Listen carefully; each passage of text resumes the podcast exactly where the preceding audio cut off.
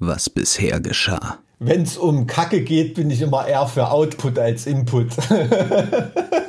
das ist ein schöner Eingangssatz für den Podcast, glaube ich. Zart wie Kruppstahl, Folge 30, Teil 2. ja, genau. Apropos fehlende Effizienz, ne? Äh, also wir, wir müssen ja zumindest nachdem wir in der letzten Folge so viel geteasert haben, noch irgendwas zu Trump sagen. Ähm, da, da merkt man, dass wir uns eigentlich schon echt an dem Thema abgefrühstückt hatten, da äh, in, in der letzten, also in der, in der nächsten verlorenen Episode. Alter, wie viele haben wir denn mittlerweile ver, verkackt? Sechs oder so? Ey, du, ich weiß es nicht. Kennst du bei der, bei dem einen neueren Resident Evil Teil, äh, wo da, wo es da diese Schlucht gibt, wo da so tausend tote Mila Jovovich äh, schon drin liegen, irgendwelche Clones. Ähm, so irgend, irgend so eine, irgend so ein Apples gibt es sicherlich auch für unsere Podcast-Folgen. Äh, bin ich mir, bin ich mir absolut sicher. Ja, also ich bin, keine Ahnung, für mich überwiegt jetzt so dieser Unterhaltungsfaktor von der Wahl, ne, die es natürlich immer noch gibt. Gar nicht so sehr dieses Aufregen über Trump, sondern ich wünsche mir fast, dass der noch so ein bisschen weitermacht. Ne? Also äh, mit, mit, mit, diesen, mit diesen Sticheleien und so muss ich ganz ehrlich sagen. Also einerseits aus der Position, dass man da natürlich als Staats- und Verfassungsrechtler ähm, sehr dran interessiert ist, aber auch sonst so das Entertainment, ne? wie, wie dieser Typ, der da in die Pressekonferenz gesprungen ist mit Barbecue Beer Freedom T-Shirt zum Beispiel, mit äh, muss man ehrlich sagen, ein fetter weißer Amerikaner mit mega geil gestylten und blondierten Haaren. Ne? Der halt aussieht, als ob er bei Guns N' Roses ja, singen also der würde. muss, ne? also, der muss wirklich äh, wahrscheinlich, also für mich eher so Ted Nugent-Fan irgendwie, also würde auch zur Geisteshaltung passen. ja, ja, ja. ja. Aber ähm, hat, hat Ted Nugent überhaupt was gesagt zur Wahl oder ist er schon gestorben? Ich habe es nicht gemerkt. nee, Ted Nugent ist äh, harter Trump. ähm, Aber da, da, da Sympathisant. kam jetzt gar nichts irgendwie aus der. Ach, na, wer interessiert sich denn für Ted Nugent? Also ich, ich, ich kenne Ted Nugent nur wegen seiner politischen Ansicht, ehrlich gesagt. Es ist schon, ist schon ein geiler Musiker, aber mehr halt auch nicht. Ne? Ähm, aber gut, egal. Ähm, aber auf jeden Fall finde ich es mega unterhaltsam. Dieser Barbecue Beer Freedom Typ mit den Hast- mega, mega guten Haaren. Also da ist wirklich, glaube ich, direkt vom, vom, äh, vom Friseur da reingerannt oder diese scheiß Pressekonferenz mit dem Giuliani. Das ist doch der Four Wahnsinn. Seasons Gardening oder irgendwie sowas, Nee, ne? Aber also so, so richtig äh, Four Seasons Total Landscaping, glaube ich. Ja, ja, Landscaping, genau. Und Total Landscaping, also dieses Wort, wenn du da, wenn ich mir das so übersetze, Total Landscaping, das klingt für mich wirklich so wie so nach dieser Blut- und Boden-Lebensraumpolitik, weißt du, beim Ostfeldzug irgendwie. Ja. So, wir machen jetzt hier mal Total Landscaping, weißt du? Diese, Ne? Einfach alles niederwalzen und salzen. So. ja, ja, ja, genau. Und äh, diese Hügellandschaft ist nicht deutsch. Wir brauchen karstige Berge, weißt du? So, so ungefähr. Und äh, das ist irgendwie Total Landscaping. Und ähm, ich habe auf einem Nachrichtenportal irgendwie die Theorie gelesen, ähm, dass sich da irgendein Verantwortlicher äh, verbucht hat, weil die Firma halt Ja, ja, äh, genau. äh, Four Seasons hieß und die dachten, das ist ein Hotel oder irgendwas. Aber ich meine, da fahr, Die haben es auch erst, die haben es auch erst mitgekriegt, als es Four Seasons offiziell dementiert hat äh, äh, auf Social Media, dass dass sie eben nicht die ähm, diese Ja, aber Pressekonferenz mal ganz abhalten. ehrlich, selbst jemand verstrahltes wie Giuliani, ich meine, das war ja schon immer ein konservatives Arschloch, aber zu seinen Zeiten als New Yorker Bürgermeister, da hat man zumindest den Eindruck gehabt, dass er zurechnungsfähig ist und, und, und weiß, was er macht. Ähm, selbst der merkt doch, wenn er wenn er äh, äh, an einem Sexshop vorbei zur Garage vor der Landschaftsgärtnerei schreitet, dass es kein Fünf-Sterne-Hotel ist. Nee, das wird irgendein Praktikant verkackt haben. Und und was willst, du- was willst du denn dann machen? Nee, Pressekonferenz ist abgesagt, weil wir zu dämlich waren, einen Ort zu buchen oder wie, ne? Ist, also ich hätte es tatsächlich ehrlich gesagt nicht durchgezogen. Ich hätte es abgesagt. Ja, also mir mir kam das wirklich so vor wie so dieses, wie so eine Last Resort äh, Pressekonferenz von so einem äh, weggeputschten äh, äh, Regime. Ne? Na, So, also, ich glaube, also, also optisch kann man die Niederlage gar nicht äh, heftiger darstellen. ja, eigentlich. also ja, ich habe hab auch schon gesagt, ne, das fehlt nur noch, dass Donald Trump wie Saddam Hussein äh, mit Vollbart in so einem Erdloch gefunden wird von irgendeinem Spezialkommando. Ähm, dann ist the Downfall äh, äh, wirklich complete. Und ähm, also Und weißt du, was ich noch vermute? Dass der Landschaftsgärtner, der die Scheiße dort vermietet hat, am nächsten Morgen noch fluchend die scheiß Trump-Aufkleber von seiner Garage wegmachen müsste. Weißt du, so, Alter, nicht mal aufgeräumt haben sie, ne? Wahrscheinlich steht das weißt du, Rednerpult immer noch da. Oder, oder, das wäre noch viel amerikanischer. Er hat alles genauso stehen gelassen und die Leute fotografieren sich jetzt davor. Ja, wa wahrscheinlich, wahrscheinlich. Das ist dann wieder das amerikanische Denken. Er macht halt einfach was draus. Nur und dann verkauft er noch Limonade da an der Stelle. Genau. Genau, der, die, die, die, örtliche, die örtliche Elementary School macht da einen Limonaden- und Keksbazar. ja, nee, ja, kein, aber Kult, absoluter Kult. Ja. Und das noch also das wird, das wird, glaube ich, in die Geschichte eingehen. Also ich würde würd mich wundern, wenn nicht. Das ist absolut großartig. Und dieses Barbecue Beer Freedom Shirt, so, sobald das wieder available ist, äh, also sorry, dass ich so viele bei dem Thema so viele Anglizismen raus, rausposaune, das soll nicht irgendwie weltgewandt wirken. Ähm, aber äh, sobald das wieder lieferbar ist, bestelle ich mir das. Das ist so sicher wie das Abend in der Kirche. Das ist der Hammer. Das ist wirklich der Hammer. Und hoffentlich passieren noch mehr, mehr solche Sachen. Ne? Also, weil das. Naja, also, also das Ding ist ja, äh, ich habe das jetzt tatsächlich äh, glücklicherweise gerade erst gelesen. Da kam ein interessanter Artikel äh, zum, zur Art und Weise, wie die Macht sozusagen übergeben wird in Staaten raus. Also jetzt nicht auf, auf äh, ähm, legislativ, äh, auf, auf, auf ähm, judikativer Ebene, sondern so ein bisschen auf, ähm, naja, praktischer Re Ebene. Als Realakt. Voll, Vollzug. Naja, also, also der Jurist würde von Vollzug. Vollzug sprechen. Also nee, es, es, hat doch was mit äh, Juri, Juristikative irgendwie zu tun, denn es geht um den sogenannten Transition Act aus dem Jahr 1962 oder so. Ha? Und äh, der ähm, sagt sozusagen, dass ähm, der Übergang ähm, in den ersten oder in den letzten 60 Tagen vor dem, ähm, dem Januar-Tag äh, da, wo, wo sozusagen die, die offizielle Machtübergabe ist. Also so, äh, muss, so, so übergabemäßig wie in einer Firma mit Einarbeitung und ähm genau, es muss nee, also wirklich, es muss 60 Tage Einarbeitungszeit gewährleistet werden, weil es müssen in Staaten, das ist ja anders als bei uns, kann man jetzt sagen, ob das gut ist oder schlecht, 1400 äh, Jobs vergeben werden. Ah, okay. Also da werden ja die Leute aus den Ministerien rausgeschmissen hm. und neue eingestellt sozusagen. 1400 ähm, und äh, es, es ist quasi notwendig, dass dann die, die Geldströme schon mal über, übergehen, also dass sozusagen hm. das Kabinett gebildet werden kann, hm. dass Löhne bezahlt werden, dass äh, entsprechende E-Mails übergeben werden, ja, also dass man sozusagen den Kontakt zu den entsprechenden Stellen hat. Dieser ganze Apparat muss schon hochgefahren werden, damit er im Januar sozusagen voll funktionsfähig übergeben wird. So. Ja, verstehe. Und jetzt ist es aber wie folgt: äh, Das wird von einer, ähm, von, von einem, ähm, von einem, äh, na, wie, wie sagt man, einer Behörde geführt, dieser Prozess. Ja. Der sogenannte GSA. Kennt man nicht, weiß man nicht, interessiert einen auch normalerweise nicht.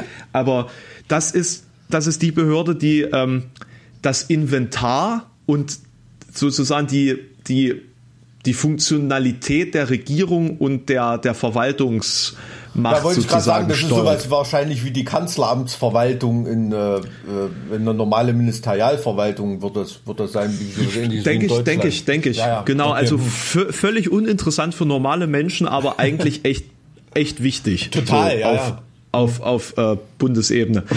Ähm, und die Chefin ähm, übergibt sozusagen normalerweise in einem formalen Akt äh, die Berechtigung an den Gewinner der Wahl. Mhm. Also an den, der offensichtlich gewonnen hat. Ja, und die Berechtigung, das ist ein offizieller staatlicher Akt. Sozusagen. Äh, genau, mhm. und der ist notwendig, damit das alles passiert, ja. damit sozusagen das Wahlteam die Berechtigung bekommt, die, die Kontakte bekommt, dass das Geld bewilligt wird und so weiter und so fort. Gibt es da irgendeine Story, dass es diesen Transition, äh, was sind Transi 62, das, also ich kenne mich nicht so aus, aber das war Kennedy-Zeit, oder? Also ich glaube, ich dachte, Kennedy wäre noch eins später gewesen, aber es kann sein, dass das Wann ist Kennedy erschossen worden? 65? 63, glaube ich. Also dann kann, kann das Kennedy sein. Also das, das stand jetzt hier nur in dem Artikel, also mehr im Hintergrund, warum das hm, jetzt hm. zu dem. Ja. Nee, 63 war das Gesetz. 63. Ach, okay, Genau, na, da war es vielleicht durch die Ermordung von Kennedy. Mit, ja. mit, der, mit der Begründung, jegliche durch die Übergabe der Regierungsgeschäfte verursachte Unterbrechung könnte Ergebnisse zur Folge haben, die für die Sicherheit und das Wohlbefinden der Vereinigten Staaten und der Bürger schädlich sind. Genau. Und jetzt ist das Problem, die Chefin dieser Behörde ist von Trump intronisiert worden. Natürlich. Und die, äh, die, die Frau Emily Murphy. Na? okay. Und ähm, die weigert sich einfach. ne? Murphy folgt Trumps Argumentation, dass die Wahl angesichts von Betrugsvorwürfen und laufenden Klagen noch nicht final entschieden sei. Okay, gut. Genau. Ja, das ist ja. Und, und, äh, und sozusagen die beglaubigten Endergebnisse liegen erst am 8. Dezember vor, eine Woche bevor die Wahlleute quasi ihre Stimmen für den Präsidenten abgeben. Und dann überlegt ihr, dann hast du sozusagen an dem Punkt äh, 30 Tage Zeit, also bis zum 6. Januar, die komplette Regierung zu bauen. Mit 1400 Stellen, die da vergeben werden müssen und allem, was eingerichtet werden muss, die Büros, die übergeben werden müssen. Also das ist schon... Ja, äh, also das ist ja, ähm, da- das, das kommt natürlich immer mal vor. Ne? Also du kannst dir auch ungefähr vorstellen, was hier in Thüringen los war, als äh, nach Jahrzehnten CDU auf einmal die Linke in die Staatskanzlei eingezogen ist. Ähm, da sind natürlich auch, äh, ähm, also jetzt nicht, weil da irgendwas Kriminelles war oder so, aber einfach um, um die, die Arbeit schwer Ja, zu machen und so einfach, da sind auch Aktenvernichter heiß gelaufen. Äh, ähm, da sind teilweise Minister an ihren Schreibtisch gekommen, da stand noch nicht mal ein Computer drauf und so weiter. Ne? Also so wirklich Kindergarten. Nee, ich, ich Also- sehe die Bilder aus der Untergang, wo, äh, wo, wo, man, wo man sozusagen äh, sieht, wie das, äh, was war das für ein Amt? Die Reichskanzlei. Die, genau wie die Reichskanzlei da äh, auseinandergenommen wurde, um die Akten da möglichst loszuwerden. Ja, ja, na gut, das- also so, da- so sah das in Thüringen auch aus. Ja, okay, na, alles da- klar. da- Jetzt haben wir das, das haben wir das perfekte Bild zur Demokratie in Du Thüringen. brauchst mir nichts im Mund zu legen. Ich habe das ja eingangs schon moderiert, dass es da sicherlich nicht um hochkriminelle Sachen ging. Ne? Aber jetzt zum Beispiel wie ähm, ähm, irgendwelche äh, alten Verträge äh, zwischen der Regierung und irgendwelchen, was weiß ich, zum Beispiel mit, mit der Kali, Kali und Salz AG da oder irgendwelche alten Verträge oder sowas, hat man ja auch nicht unbedingt ein Interesse, dass da bestimmte Sachen jetzt dem politischen Gegner in, in die Hand fallen. Ne? Und gerade wenn so undenkbare Sachen passieren, wie dass auf einmal ein linker Ministerpräsident in Thüringen an die Macht kommen soll, da hat Das man schon ein bisschen was Ausdruck- aufzuräumen. Das ist doch aber Ausdruck daher, davon, dass irgendetwas passiert sein muss, das demokratisch nicht akzeptabel gewesen ist. Weil wenn man eine weiße Weste gehabt hätte, dann würde man es nicht. Das ist, es ist, ich, ohne, ohne jetzt wirklich Detailwissen zu haben, so manche Sachen kann man ja nachlesen, die kamen dann schon irgendwie hinterher raus. Aber ähm, na, wie soll man sagen, es gibt da sicherlich bei jeder Regierung Sachen, die so ein Geschmäckler haben, ne, wie man in Baden-Württemberg sagt. Ähm, natürlich, oder die auch einfach ähm, gar nicht auf äh, irgendwelche vorsätzlichen Sachen hindeuten, sondern einfach auf Inkompetenz und das, was scheiße gelaufen ist. ne? ähm, das ist ja, ähm, das ist ja durch, durchaus denkbar. Ähm, also kannst du dir ungefähr vorstellen, wa- was los wäre, wenn jetzt in Sachsen auf einmal die CDU nicht mehr an der Regierung wäre und ähm, ähm, ähm, die Linke da irgendwie ans, ans Ruder kommt oder so, da hat der Herr, Herr Kretschmer sicherlich auch einige Akten wegzuräumen, von denen er nicht will, dass da irgendwelche Erörterungen äh, äh, offen liegen. Also ohne, dass da was Strafbares gelaufen sein muss. Aber das ist einfach Sachen, die man dem politischen Gegner nicht zukommen Muss, lassen will. Betonung, muss, Betonung auf muss. Ähm, Muss, ja, das und, ist und jetzt natürlich. Sache, und, darf ich? Ja. Und, und, und die Sache, ähm, Heute habe ich mir gedacht, heute red ich dir mal rein. ja, ist cool. Da- Das da hast du alles Recht der Welt dazu. Ähm, nur hast du dir verdient. nur, ähm, Alle 30 Folgen darf ich auch nur, mal. nur, nur was mir dann Stirnrunzeln gibt, ist halt, wenn es diesen Punkt über, über, überschreitet, dass es nicht mehr irgendwelches Parteiengewäsch und, und Lancieren ist, sondern dass es wirklich dem Staat gegenüber, dem Bundesland, dem Staat, dem Land gegenüber, dem man eigentlich geschworen hat, äh, zu dem Besten zu wirken, eben nicht zum Besten wirkt, indem man da boykottiert, indem man da Knüppel äh, äh, ähm, in, in, die Beine schmeißt, äh, dem Nachfolger und so weiter. Und, und das ist meines Erachtens dann ein absolutes Handeln gegen den Eid, den man abgeleistet hat. Ne? Also das ist ja, das, das selbstverständlich vieler Volksvertreter ist halt auch völlig falsches und man merkt es ja. immer wieder, dass es dabei nicht um ihre eigene ihr eigenen Heldenepos geht, sondern sie einfach verdammte Dienstleister für uns alle sind. Hm. Sie sind keine speziellen, genau. besonderen ja. Persönlichkeiten, sie sind einfach nur fucking Dienstleister. Ja. Und das müsste man den immer und immer wieder in den Hinterkopf reinprügeln. Ja, also so, so ähnlich wie früher bei einem Triumphmarsch. Ähm, dem Triumphierenden immer in, äh, eingeflüstert wurde, bedenke, dass du menschlich bist. Ne? Ja, so. oder sterblich, ne? Oder sterblich, sterblich ja das regt mich halt auf. Ne? Und, und dann, wenn dann jetzt Trump wirklich mit so einer es war ja eigentlich nicht anders, anders zu erwarten, ne, dass er persönlich ähm, da nicht irgendwie die moralische Einsicht hat, da zum Wohle des Landes äh, zu wirken. Und, und gerade das wird ja auch von seinen Parteifreunden absolut erwartet gewesen sein, dass der so reagiert. Deshalb frage ich mich, da zittern bestimmt ganz, ganz viele Leute, dass wenn da Trump jetzt geschasst wird, ähm, dass da danach auf seinem privaten Twitter-Konto dann, wenn er das jemals aus den Händen gibt, ich habe ja immer gesagt, der Bürgerkrieg entzündet sich nicht äh, bei der Amtsübergabe, sondern in dem Moment, wo Trump sein Twitter-Konto vom Präsidenten abgeben soll. Ne? Ich glaube, das wird der eigentliche neuralgische Punkt.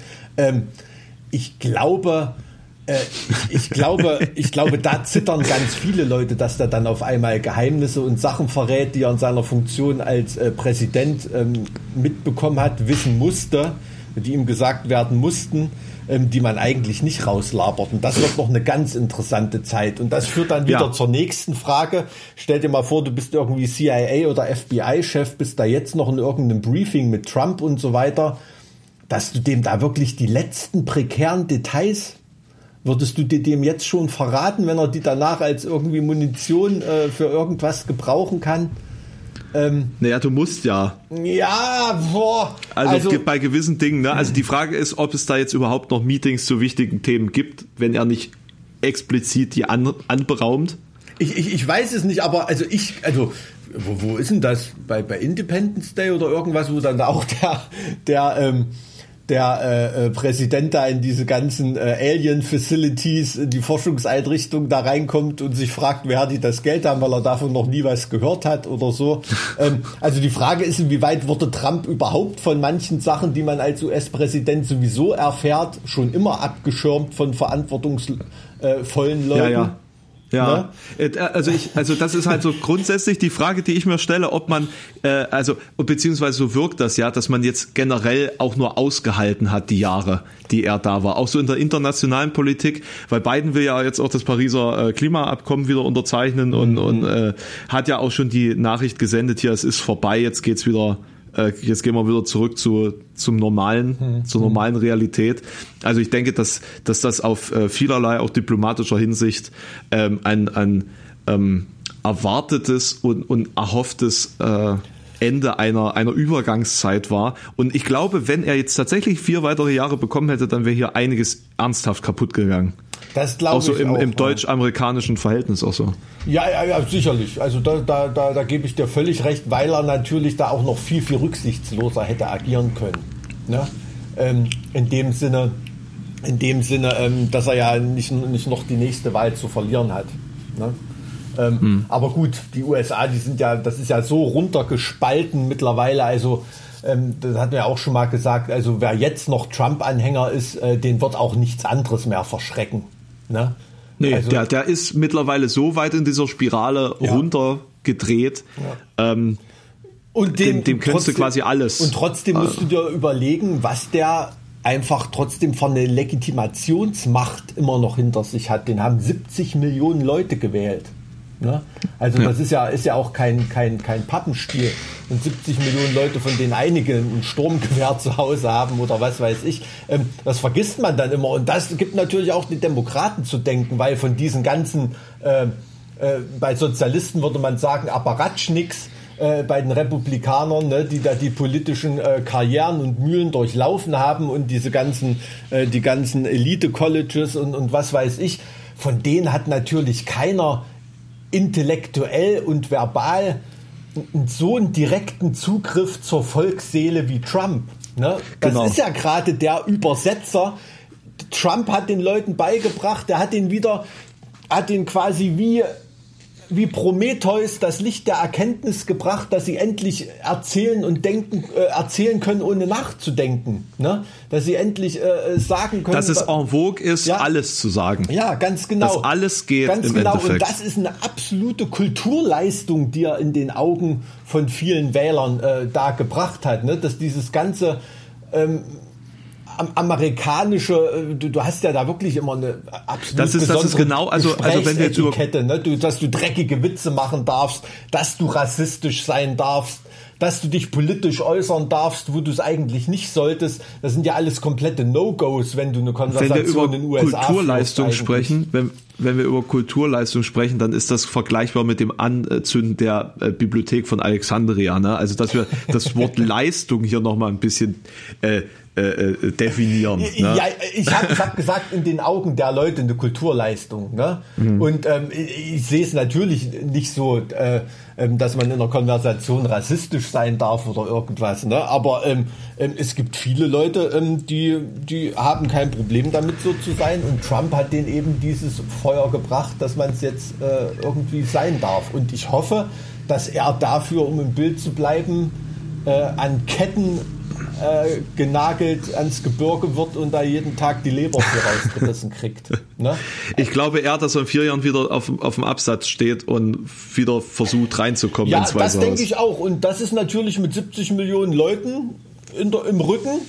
Also da bist du bei den, wärst du wahrscheinlich bei vielen Präsidentenwahlen, ähm, wärst du da vorne dabei gewesen. Ne? Und, und davor haben die Republikaner natürlich auch irgendwie Angst. Was meine Hoffnung ein bisschen ist, dass selbst jemand wie eine Richterin, die da jetzt noch in den obersten Gerichtshof gehieft wurde und so weiter, dass die so viel Anstand haben und jetzt, obwohl sie es nicht mehr müssen, falls da wirklich irgendwie eine Frage hochstilisiert werden sollte bis zum obersten Gericht oder zu irgendwelchen obersten Landes- oder Bundesstaatengerichten, dass die dann die Gelegenheit ergreifen und Trump halt loswerden wollen. Ne? Weil ähm, natürlich äh, sind das nicht Leute, die ich mag, Republikaner oder so weiter, aber selbst da gibt es ja auch äh, anständige, ähm, anständige und zurechnungsfähige Leute, die den Trump lieber, lieber heute als morgen äh, loswerden wollen. Und äh, Ja, aber dass also die da die die- Gelegenheit ergreifen in so einer Situation, wo es nur an ihn hängt, ob der Daumen Ja. hoch oder runter geht. Ist natürlich absolut gar keine juristische Entscheidung, ne? aber da hatten wir ja Aber auch schon das mal ist natürlich- diskutiert, dass da nicht so juristisch gedacht wird oder dass die Gerichte Das nicht so juristisch bewertet werden. Ja. Aber es ist natürlich, es kann natürlich auch, also da da spielen jetzt mehrere Faktoren wieder rein. Ähm, in, inwieweit ist es realistisch, dass er da noch irgendwas dreht? Ich glaube, mit Blick auf das Ergebnis eher unrealistisch. Also es ist jetzt nicht so, dass wie, wie bei ähm, George W. Bush und Al Gore dann ein paar Stimmen in Florida entscheiden, wer Präsident wird. Äh, es, also man kann es halt auch schlecht legitimieren zu sagen, nee, Trump hat gewonnen. So, das Gericht muss das jetzt kippen, weil es geht ja gar nicht, was ja, was da Ich habe durch die aber beiden gewonnen. Ne? So, so, so, also mehr, mehr, aus mehr besteht ja die Argumentation Genau, jetzt eigentlich nicht. genau. Also es ist ja völlig klar, dass in einem Riesenland wie den USA, dass da mal in irgendeinem Wahlbüro oder Auszählungszentrum, dass da mal eine, eine Software glitscht oder, oder irgendwas. Ne? Das ist ja, ähm, das kann ja absolut passieren. Interessant finde ich das ja wirklich jetzt so in der Berichterstattung wie in so einem, in so einem äh, Drittweltland, ne, dass da die OSZE versichert, dass da, äh, dass sie keine äh, Unregelmäßigkeiten äh, im größeren Stil wahrgenommen hat. Ne? Ey, ey, ohne Scheiß, ich bin, ich bin vor ein paar Tagen aufgewacht und dann war da der Artikel OSZE sieht Wahlbetrug. Ich dachte so, es kann jetzt nicht wahr sein. Weil ich, ich tatsächlich, ich habe es tatsächlich fast erwartet, dass, es, dass der Artikel die? USA ist. Nein, so. es war in Weißrussland. Es war in. Weißrussland. Aber ich habe es fast erwartet, dass da jetzt irgendwas passiert ist, weil das Thema so allumfassend ist und historisch gesehen ja auch gewachsen ist. Also es ist jetzt nicht so, dass zum ersten Mal dieser, dieser Vorwurf aufgekommen ist von, von Seiten äh, der, der Trump-Administration, ja, ja. dass, dass da Wahlbetrug existiert. Also das ist ja schon äh, im, im kollektiven Bewusstsein ja, der Staaten. Wie du, wie du so. schon sagtest, ne, also damals bei, bei, bei Bush gegen Gore, ne, war es, glaube ich, da ging es halt um die Auszählung in einem Bundesstaat letztendlich. Auf die Frage hat sich dann runter reduziert vom, vom Supreme Court. Und ähm, und hier geht es um fünf oder sechs Bundesstaaten. Ne? Das ist halt auch juristisch ein riesen, riesen dickes Brett zu bohren. Ne? Da erstmal erst dir das bis mal. vor die obersten Bundesstaaten gerichtet zu kommen und dann irgendeine Rechtsfrage daraus zu, zu substrahieren, die dich vor den Supreme Court bringen kann. Also das ist eine, eine wahnsinnige, wahnsinnige juristische Manpower und, und, und, und Denkpower, die du da brauchst, die die Republikaner sicherlich in ihren Reihen haben, aber da muss, da müsste wirklich systematisch riesengroß was äh, äh, vorgefallen sein und das hätten die jetzt schon als Munition verwendet, bin ich mir absolut sicher. Also ich bin etwas enttäuscht davon, was von den Republikaner-Juristen bis jetzt kommt. Also. Naja, gut, man weiß ja nicht, was da noch in der Hinterhand ist, falls noch irgendwas realistisch umsetzbar ist. Das, das Krasse ist ja, ähm, äh, ich finde die, diese Dramaturgie die äh, Trump da durchgeführt hat während der, äh, ähm, sag mal, der Wahlnächte, also so hm. den, den ersten paar Stunden, äh, beziehungsweise auch im Vorfeld, finde ich eigentlich total schlau. Ähm, er hat ja sozusagen, äh, als vermutlich seine Analysten ihm dann mal erklärt haben, dass es sein könnte, dass sie die Wahl verlieren, hat er dann ähm, geäußert, dass äh, die Wahl für ihn nur verloren werden kann, wenn es Wahlbetrug gibt. Im, im so, Vorfeld damit ist schon genau, meinst, ja. genau, ich, damit ja. ist der hm. Flock eingerammt hm. worden. Ja. Und dann sozusagen zum Zeitpunkt, äh, es gab ja, äh, es gab ja während dieser äh, äh, Wahlauszählungssituation gab es ja so einen Moment, wo es aussieht, als ob Trump sicher gewinnen würde. So, mhm. also, also klar, da war irgendwie die Hälfte der Staaten war dann schon durch und da saß alles sehr positiv für Trump aus. Er hatte Florida gewonnen, äh, ein Achtungserfolg, mit dem die Demokraten nicht gerechnet hätten, beispielsweise. Ja. Und ähm, da gab es äh, noch viele Staaten, die die Briefwahlergebnisse noch hinzufügen mussten. Und da äh, von Trumps Seite dann aus zu sagen, ja, äh, die Wahl ist de facto gewonnen äh, und den, den ähm, den äh, seinen, seinen äh, glühendsten Verehrern sozusagen zu signalisieren, so, wir haben es geschafft. Äh, und dann in den nächsten Stunden zu sehen, wie dann dieser äh, Fraud quasi vor ihren Augen passiert. Ne? Also zu sagen, hier, äh, es ist ein Erdrutschsieg, es ist großartig, schaut, was passiert und plötzlich sozusagen zu sehen, wie die letzten wichtigen Bausteine kippen äh, und denen, die sozusagen in diesem gedanklichen Konzept auch ganz tief, tief drin sind, mhm. äh, damit zu suggerieren, alles, was Trump sagt, ist richtig. Es passiert gerade vor unser aller Augen. Ähm, äh, seht her äh, und dann sozusagen ähm, auf dieser dieser Kampfbasis dann äh, E-Mails zu versenden. Ich weiß gar nicht, ob ich das im, im Original-Podcast auch gesagt hatte. Es sind ja dann 28 E-Mails rausgegangen ähm, an die äh, Leute, die sozusagen den Newsletter abonniert haben von Trump, ähm, wo dann tatsächlich mit so äh, äh, Kampfeslyrik gearbeitet wurde, äh, um die die äh, die Dringlichkeit der äh, jetzt notwendigen Aktion beschworen wurde, der Kampf, Kampfesgeist geweckt wurde von den loyalsten und treuesten Anhängern und äh, Geld gesammelt wurde für Prozesse hm. übrigens auch. Hm, hm. Also, also direkt mit Spendenlink hier überweist uns Geld dafür, dass wir jetzt sozusagen diesen Fraud bekämpfen können. Ähm, ja, und, und war, war da nicht äh, eine Sache, dass da im Kleingedruckten noch irgendwas stand? Äh, nämlich, dass da äh, ähm, ähm, ein gewisser Teil dieser Spende gegen den Fraud auch zum Tilgen von Wahlkampfschulden benutzt wird. Irgend sowas habe ich gelesen. Ist, ist ja vorhersehbar, oder? Ja, ja, also, na klar, aber äh, das ist, glaube ich, nicht den Leuten, die da jetzt in ihrem Brass auf die Wahl von Biden ähm, da äh, Geld spenden, irgendwie bewusst, dass das äh, äh, für Zeug aufgewandt werden soll, was schon scheiße gelaufen ist. Also ja. was quasi schon, ähm, ich bleib mal im heutigen Bild down the drain ist. Ja. Irgendwie. Also, ähm, das ist schon, das ist schon geil. Aber äh, ist natürlich trotzdem immer noch ein Riesenpotenzial, ne, was er da äh, irgendwie zünden kann an, an, ja, wie soll man sagen, es ist ja eigentlich nur Chaos stiften. Ne? Um, um, was, um, um was anderes geht es da ja gar nicht. Ja, aber ich, ich finde das, ich find das äh, rhetorisch Hm. Äh, auch weil es jetzt so gut gepasst hat, gerade äh, mit dem mit der Entwicklung der der ja. Stimmen ja, ja, na, der das, ja, eben. Das, ich finde das, das, einfach ja großartig inszeniert. Also das das das zieht natürlich. Ja und, und, und, und ne? also wie, wie es manchmal im Theater ist, ne? Es ist ja am Ende noch viel viel besser gelaufen, als es inszeniert wurde. Ja. Ne? Also die, also die sind ja davon ausgegangen, okay, laut Umfragen haben wir keine Chance, dann voll Rio, brechen wir nach vorn und hauen das halt raus, dass die Wahl nur mit Betrug zu gewinnen ist. Und, Aber, und, und diese 70 Millionen ja. glauben das jetzt und in vier Jahren ist dann, also bis, bis diese nächste Wahl ist, gibt es dann quasi sozusagen einen erbitterten Kampf darum, hm. ihn in vier Jahren wieder dort zu sehen. Ich kann mir das schon vorstellen, dass diese 70 Millionen jetzt Denk sagen, ich. dieses verdammte Establishment hat uns schon wieder mhm. unsere Bestimmungsgewalt gestohlen und dass das jetzt auch für Trump, äh, für, für Biden eine furchtbar schwierige Zeit werden wird. Ja, also da, da ist auf jeden Fall so ein Vergeltungsgedanke dahinter und das ist ja. so ein langwirkendes Gift was Trump geschafft hat, den Leuten zu injizieren, ähm, dass jetzt nicht so im politischen Tagesgeschäft nächste Woche irgendwie untergehen wird oder so, sondern die Leute konservieren sich den Brass, bis sie das nächste Mal an die Wahlurne treten. Ne? Und da muss dann, glaube ich, schon jemand vom Kaliber, äh, wie soll man sagen, ja, eher fast wie damals so ein Heilsbringer wie Obama dastehen, ne? um da äh, um, um dagegen anstinken zu können. Also das ist wirklich die düstere Version, die man da haben muss dass jetzt nicht vier Jahre Trump äh, die Übergangszeit war, die man überstehen musste, sondern Biden noch mal eine kurze Pause ist vor der richtigen Scheiße, die da kommen wird. Und das ist äh, wirklich eine, eine Horrorvision, aber absolut nicht ähm, von der Hand zu weisen, oder? Also ich sehe das als eine sehr reale Bedrohung an hm, und hm. Ähm, und ich, ich kann mir jetzt nicht vorstellen, dass von einem auf den anderen Tag der, der aggressive, militante Trump-Unterstützer äh, aufhört, aggressiv und militant zu sein. Da müsste, da müsste sich, da müsste sich rein gesellschaftlich und ökonomisch in den USA so viel zum Guten wenden, dass da viele Leute ihren Brass verlieren. Und da glaube ich nicht dran, dass das innerhalb von vier Jahren passieren kann. Also ich glaube nicht dran, dass es überhaupt passieren wird, aber dass das innerhalb von vier Jahren passieren kann,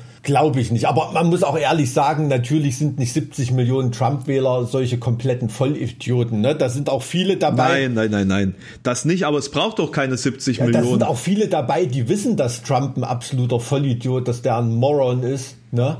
Ähm, die mhm. wissen das, aber denen ist halt wichtig, dass es gegen Abtreibung geht. Weißt du, so diese One-Issue-Voter.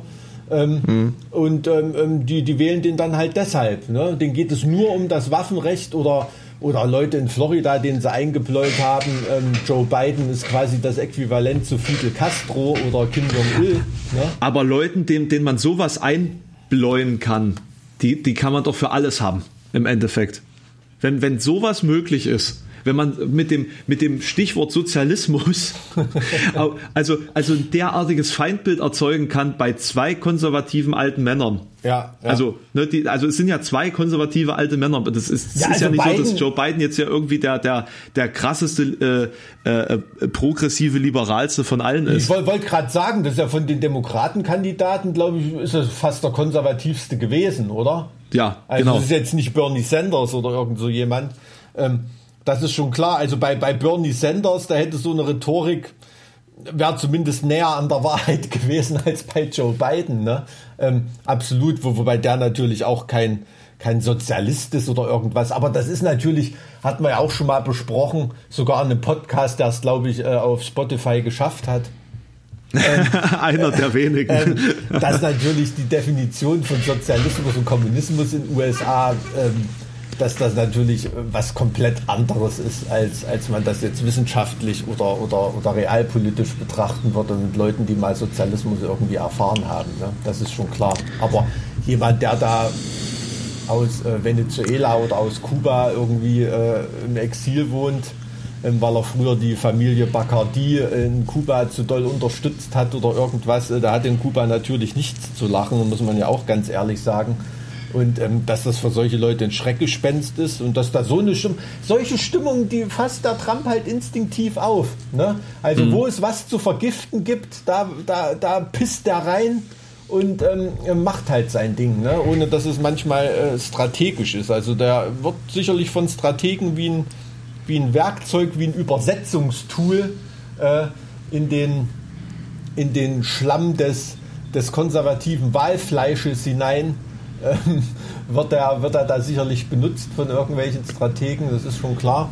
Aber ähm, da, ja, aber so, so funktioniert das eben. Ne? Also wie du damals schon sagtest, öffentliche Bibliotheken sind auch Sozialismus in, in US-amerikanischer genau, genau. Definition.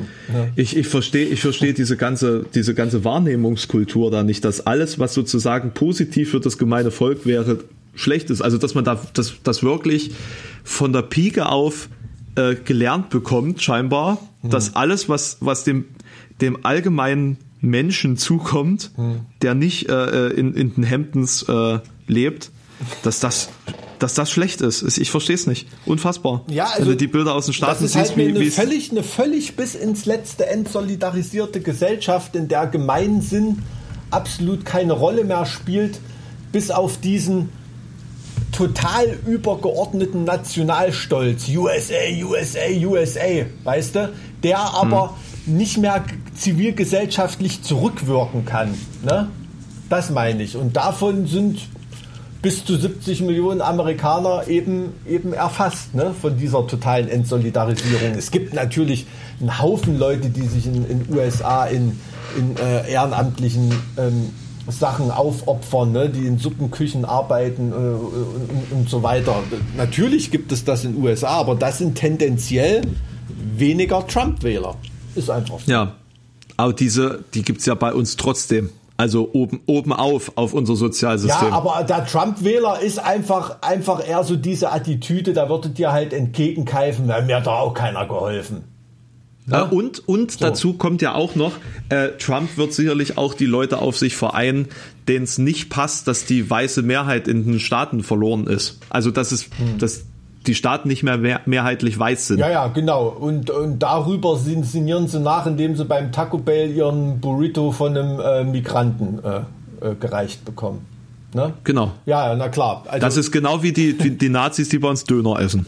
ja, Dönerskins. Dönerskins. Nenne ich sie immer. Gibt es, glaube ich, sogar irgendeinen Rechtsrock-Song, der so heißt, habe ich in meinem Verfassungsschutzbericht gelesen. Aber ja, also ist, ähm, ähm, Absolut, absolut richtig. Also da liegt man in der Analyse überhaupt nicht auseinander. Aber eben da ein Kommunikationstunnel zu den, zu den Mannschaften gebohrt zu haben, das ist die große Leistung von Trump für die Amerikaner. Ja? Also ich, ich glaube, die, die große Leistung ist, erkannt zu haben, dass es viele, viele Menschen gibt, die sehr, sehr negative Gedanken und Einstellungen haben und sie aus Pietät oder aus Angst gesellschaftlich geächtet zu werden, bisher nicht gesagt haben hm. und dass durch die, durch die Öffnung dieser Schleuse ähm, da unfassbare Energie frei geworden ist. Weil genau das jetzt möglich ist. Das sage ich ja. Und, es kommt den Leuten ja. vor wie eine kulturelle Befreiung. Ja. Äh, man, man kann sich endlich hinstellen und wenn der US-Präsident sowas sagt, warum soll ich das dann nicht mehr sagen dürfen? Ne? Ja. Und, und das ist halt, ähm, ja, also keine Ahnung, das ist, ähm, das ist ein Kultursturz, der ist fast nur mit von der Antike ins Mittelalter vergleichbar. Also ganz im Ernst. Also, also ich finde, wir, wir befinden uns da echt an einem historischen Wendepunkt momentan. Also das Jahr 2020 ist ein absolutes Wendejahr, finde ich. Hm. Ja, also ich in jeglicher Hinsicht weg von der Globalisierung hin zur Nationalisierung, äh, weg vom von der West, also in der westlichen äh, Diskurskultur. Also ich, ich sehe das jetzt auch nicht als Ende des Populismus. Ich habe da letztens äh, einen Artikel gesehen, hm. äh, da, der, der fragte so so optimistisch: Ist die Abwahl von Biden jetzt endlich das Ende des Populismus? Nein, das ist der Anfang des Populismus. Der der erste große Beweis äh, in in einer westlichen Demokratie, dass man damit sozusagen grundlegend Gesellschaft verändern kann. Ja, und, und das ist es ja auch. Also ich meine, wir müssen auch mal die Kirche im Dorf lassen. Also jetzt mal von der persönlichen Lebensleistung von beiden, von der ich echt Achtung habe und was der alles mitgemacht hat in seinem Leben und so. Ähm, aber davon mal abgesehen, wer ist denn da von den Demokraten gewählt worden? Also wenn das das Beste ist, was die Demokraten gerade aufzubieten haben, Ne? Und Biden ist ja auch nur gewählt worden, weil dem jemand wie Trump gegenüberstand. Ja, ne? ja, also und, Biden und das, ist der Anti-Trump-Kandidat. Ja, das, das, das, das, das, musst du ja, das musst du ja auch ehrlich sagen, dass er von ganz vielen der 74 Millionen Wähler oder 75 Millionen Wähler mittlerweile fast, glaube ich, ne, ähm, dass da dann als kleineres Übel betrachtet wurde und nicht als Ideallösung. Aber gut, das ist ja in Deutschland immer so in der Wahl. Ja, gut, aber ich meine jetzt bei der nächsten Bundes... Ich meine, wen, wen wählen wir als nächstes Jahr? Äh, also ist es, nee, ist es nächstes Jahr? Nee. Nächstes Jahr ist Bundestagswahl, ja. Genau, ja. nächstes Jahr. Auf wen, wen verlaber ich mich jetzt nicht als. Wen, wen wählt man denn da? Wer, wer, wer wird denn, wer wird denn? Ja, aber du hast, wel, du hast welche Optionen haben wir denn? Ja, du hast zumindest als als ähm, als strategisch denkender Wähler hast du mehrere Optionen. Ne? Also ja, du hast Gott, Gott aber, bewahre, aber, dass eine der Optionen Friedrich Merz sein wird. Ne? Das ist doch das Ding. Aber, das wird aber ja die, trotzdem die hast Option du, vermutlich, oder? Ja, wer wird ja bei bei SPD ist ist äh, hier ähm, unser Finanzminister, ne? Denke ich mal. Olaf Scholz bei der SPD. Das, ist das jetzt besser? Ich sag nur, du hast Optionen. Dann ist eine ernstzunehmende, ja, wie ernstzunehmende Position äh, ein starker, eine starke grüne Kandidatin oder ein grüner Kandidat, Habeck oder sowas. Ne? Ist auch ernstzunehmende Option als Kanzler. Und dann noch äh, von, der, von der CDU. Da hast du zumindest schon mal in verschiedenen miteinander durchgeführten Koalitionen verschiedene, ähm, verschiedene Szenarien. Das ist wie bei South Park die Wahl zwischen einem Riesenklistier und einer Kotstulle. Ja, würde ich glaube ich immer das Klistieren nehmen. Nicht, dass ich da irgendwie spaßig veranlagt bin, aber, aber in, in Spaßig dem Fall, veranlagt. aber wenn es um wenn es um Kacke geht, bin ich immer eher für Out, Output als Input. Ja. ja. ähm, ja, aber äh, das ist ein schöner Eingangssatz für den Podcast, glaube ich. ja, aber ähm, ja, na, natürlich, klar, aber ver ver verstehst du, was ich meine? Also du hast da ja schon me- mehrere, mehrere Optionen ähm, irgendwie. Also würde ich jetzt nicht, nicht so vergleichen. Also es ist dem Wähler hier mehr erlaubt, strategisch zu denken mit seiner Wahl. Das ist, das, das, ist schon, das ist schon richtig und es werden weniger Wahlstimmen vernichtet, de facto. Aber natürlich gebe ich dir recht, sollte sich das jetzt mal bar von einem grünen Kandidaten irgendwie ähm, ähm, auf eine, eine Wahl zwischen äh, Merz und Scholz zum Beispiel ähm, hinauslaufen, dann wäre das natürlich ist- auch eine Wahl des kleineren Übels jetzt von meinem. Das ist ein, ist ein aus, absolutes ne? Horrorszenario. Die sind beide absolut grauenhaft. Ja, ja, da gebe ich, gebe ich, gebe ich dir recht, klar. Also ähm, das, das ist schon, ähm, das ist schon, also ich finde da finde es ja auch ein bisschen niedlich, ne, wie sich da der Merz da jetzt so in eigenen Verschwörungstheorien ein bisschen suhlt, weil das CDU-Establishment ihn verhindern will. Er weiß, als ob er irgendwie ähm, ein kantiger junger Revoluzer ist und das alt, altgebackene Establishment will ihn irgendwie verhindern. Ne? Ähm, da ist er einfach nur auch ein stinkkonservativer ähm, Investmentbank-Arschlecker. Ne? Also Ich sehe seh den, ich seh den irgendwie immer, wenn er irgendwo steht, in einer Art äh, äh, äh, kaiserlichem Ornat. Er, er, hat, er hat für mich rein physiognomiemäßig, also hat er solche Degenerationserscheinungen. Ne? Also ich, sehe dieses kaiserliche oder königliche in ihm nicht in einer gewissen Würde oder Haltung, sondern in eher in einer Art von, von, äh, von einer De De Selbstwahrnehmung ist halt Degeneration des Habitus und des Verbalen bei ihm. Ne? Also ich hat, er hat er eine Habsburger Schnauze oder hat er einen äh, kürzeren Arm? Auf jeden Fall hat er eine Bluterkrankheit für mich, wenn ich das sage.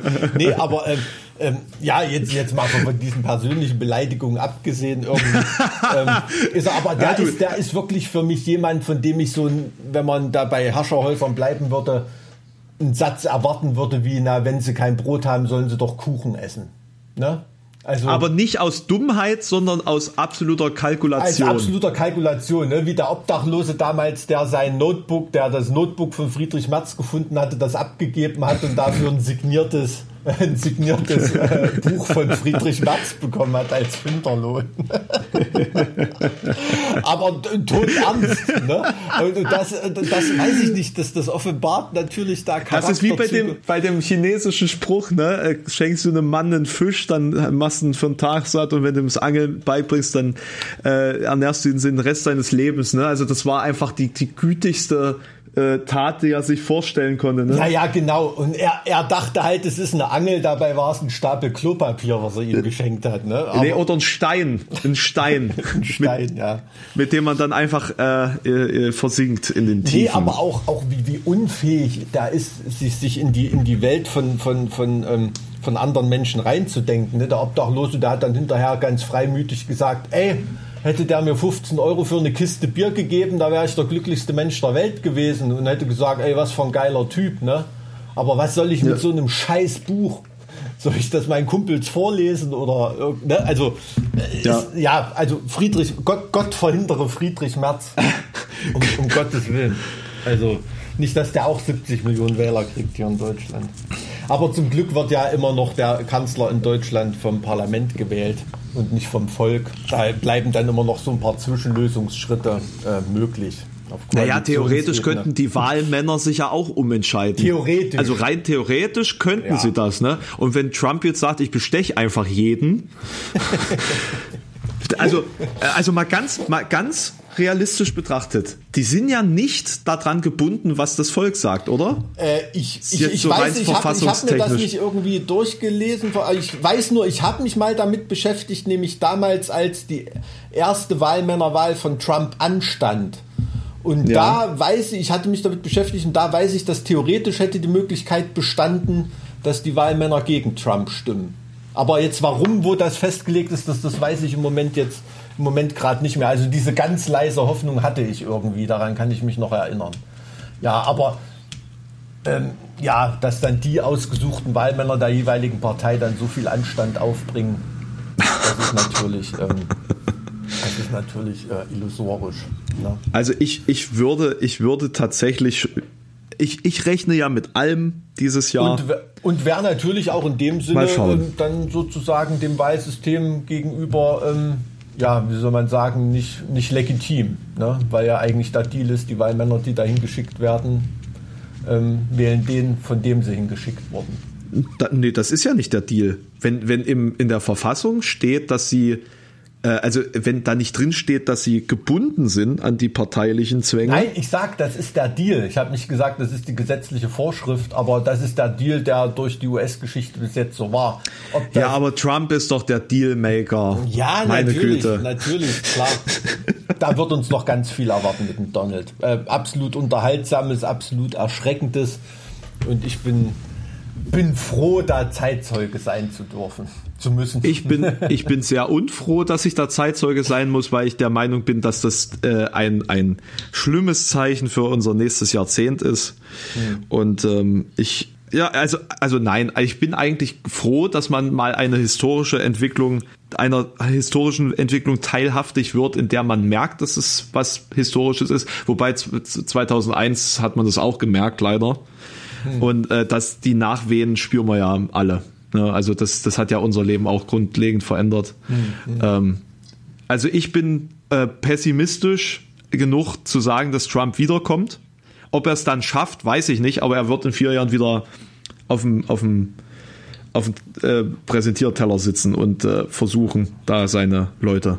Vielleicht so als Fazit von meiner Seite, dass, dass Trump, das Trump-Getier ist noch nicht überwunden. Ja, das, das, das ist dann eine Frage, wie ist die republikanische Anhängerschaft strukturiert? Ne? Weil ich glaube, es ist in vier Jahren ist Trump einfacher zu verhindern. Ähm, Als jetzt. äh, Nee, auf der Vorstufe, ähm, dass er den Kandidatenstatus nicht erreicht innerhalb der Republikaner. Das ist einfacher zu verhindern, als wenn er einmal Präsidentschaftskandidat ist, dass er dann gewählt wird. Weißt du, was ich meine? Ja. Also, dass da irgendein Republikaner gegen ihn antritt, der die, sag ich mal, zurechenbaren Truppenteile der republikanischen Wählerschaft ähm, irgendwie Trump gegenüber äh, weit genug auf seine Seite ziehen kann, dass sich Trump da parteiintern nicht als Kandidat durchsetzen kann. Aber wer, wer, äh, die Frage ist, wer kommt dann, ne? Und das ist dann abhängig, wenn die, wenn die Republikaner Das sagen, ist, okay, die, das, das ist, ist die Frage. Wird es ein Anti-Trump sein, der total präsidial auftritt und das Potenzial hat, auch demokratische Wähler auf seine Seite zu ziehen? Oder wird es jemand sein, der dann noch einen draufsetzt bei Trump? Wo, wobei ich mir das nur eine Was- was theoretische da Frage. machen? Ja, ich wollte gerade sagen, das ist nur eine theoretische Frage für mich. Ich wüsste nicht, was der da noch, was der da noch machen soll, außer vielleicht nicht, äh, weiß ich nicht, ein ähm, Jinping vor laufender Kamera einen reinzuhauen oder so. Ne? Also, ähm, aber ähm, ja, aber verstehst, was ich meine. Ja. Also ich glaube, Ja. auf dieser vorgelagerten Stufe, da bestünde mehr Hoffnung, Trump in vier Jahren zu ver. Äh, und vielleicht, ja, keine Ahnung, besteht ja auch noch, also ohne jemandem was Schlechtes zu wünschen, aber auch noch die, die biologische Hoffnung, dass er da in vier Jahren vielleicht einfach altersmäßig ähm, nicht mehr in der, La in, in der Lage Ja, vielleicht wird er auch einfach umgebracht vom, vom Secret Service. Ne, der Obama hat ja äh, Osama Bin Laden ausgeschaltet, vielleicht schaltet Biden jetzt Trump aus. Das, ja, das wird langsam ein bisschen zum Verschwörungspodcast hier. Ne? Äh, mir ist gerade eingefallen, so gern ich diesen Podcast jetzt endlich beenden würde. Äh, ein Thema würde ich gerne trotzdem nochmal ansprechen und das ist der Bergkarabach-Konflikt. Okay. Mhm. Ähm, äh, da, da, hat ja, ich weiß nicht, ob du es mitbekommen hast, äh, System of a Down hat jetzt neue Musik produziert, mhm. nach 15 Jahren, und zwar um die die armenische Seite im. im ähm, Aber so neu sind die Songs ja auch nicht irgendwie, ne? Habe ich jetzt äh, irgendwo gelesen. Äh, okay, keine Ahnung. Ich dachte, die haben das jetzt spontan dazu aufgenommen. So war das. Ja, das, das ist natürlich die, die, die Erzählung im, äh, wie soll man sagen, im Promotext äh, ist natürlich so an, anhand einer aktuellen Entwicklung natürlich ergibt da mehr Sinn. Aber also die Songs sollen wohl älter sein, als man denkt. Na prima. Wie findest du sie? Scheiße. Also musikalisch ist es echt nichts, aber ich. Also ich, ich finde, das klingt wie eine Band, die die Hits von System of a Down imitieren will und es irgendwie nicht schafft. Genau. Und, ja. und ich denke mir halt, ich denke mir halt, äh, das ist eine gute Message und ich finde es gut, dass sie das tun, was mhm. sie da tun mhm. und damit sozusagen Geld sammeln für, für äh, die armenische Bevölkerung in, in Arzach. Mhm. Ähm, mhm. aber musikalisch, also es gibt scheinbar wirklich einen Grund, warum die 15 Jahre nichts mehr gemacht haben und auch gesagt haben, dass sie eigentlich nichts mehr machen wollen weil sie es nicht mehr können, scheinbar. Ja, also das ist also jetzt rein rein geopolitisch ähm, irgendwie gesehen ist das natürlich echt eine Region, die schon so oft am Arsch war und irgendwie Spielball von ähm, von, von irgendwelchen geopolitischen Interessen und, und, und Stellvertreterkriegen und so war. Also es gibt so ein paar Regionen auf der Erde, wo sich wirklich halt wirklich kein Schwein drum kümmert. Ne? Ja. Und ähm, da ist halt Bergkarabach dort die, die, die Gegend irgendwie ähm, immer äh, immer so ein, so ein Unruhe- und Krisenherd gewesen, wo einem wirklich einfach nur die Menschen total leid tun können. Ne? Also ähm, in so einer wunder, wunderschönen Gegend halt. Ne? Also ich habe da neulich mal ein Fotoband gesehen ähm, mhm. aus der Gegend da. Das ist ja wirklich auch ähm, total eigenen eigenen Charme da und man möchte da am liebsten mal hinfahren und, und ja würde ich auch sehr gerne ja das ja? ist richtig und äh, überhaupt diese ganzen Regionen wenn man noch ein Stück weiter geht da im Kaukasus Georgien so ne? ja und Kaukasus mhm. und so weiter und Georgien an sich also ist ein Land äh, gut das ist ja Mode gekommen ein bisschen im Kulturbürgertum jetzt durch Corona ausgebremst natürlich aber einen Georgien-Urlaub machen machen natürlich viele Grade. Ist das so, ja? Ja, ich habe viele Kumpels, die da jetzt mal wandern waren und so. Und ähm, mega schönes Land und mich hat ähm, Georgien irgendwie schon, schon immer fasziniert, also im, im Bösen wie im Guten. Ne? Also äh, natürlich, ähm, wenn man dran denkt, von Stalin, die Führungsriege, ne? da waren ja ganz viele mhm. äh, ethnische Ge Georgier dabei. Ähm, und aber auch rein, rein wissenschaftlich und kulturell. Ne? Also wenn man da, äh, wenn man, ich habe der, der georgische Knoten, habe ich neulich ein Buch gelesen, ähm, darüber von einem jemanden, der da studiert hatte in, in, in, Georgien und was der da so schildert. Und also allein auch diese georgische Volksmusik oder ähm, auch habe ich was gelesen, ähm, ähm, die arbeiten dort in der Medizin mit Bakteriophagen. Ne? Also wenn du da eine Erkältung hast oh, krass, oder, okay. oder, irgendwie sowas, ähm, einen bakteriellen Infekt, ähm, da, da ist es äh, gang und gäbe, dass du da zum Arzt gehst und in die Apotheke und da bekommst du einen Virencocktail ähm, ähm, kein Antibiotikum, sondern das sind Viren, die dann äh, Bakterien ausschalten. Ne? Und da sind jetzt Krass. ganz viele amerikanische und deutsche Professoren und so und lassen sich da fortbilden und so weiter. Also total interessant. Also das ist schon vor 100 Jahren entwickelt worden, das Konzept. Ne? Und forscht da Georgien schon dran rum. Also schon immer so ein Land gewesen, was ganz viele eigene, eigene äh, Wege geht. Gell? Na, hm. Natürlich auch wahnsinnig geile Fußballer immer aus äh, Georgien gewesen, haben auch bei Karl Zeiss Jena gespielt.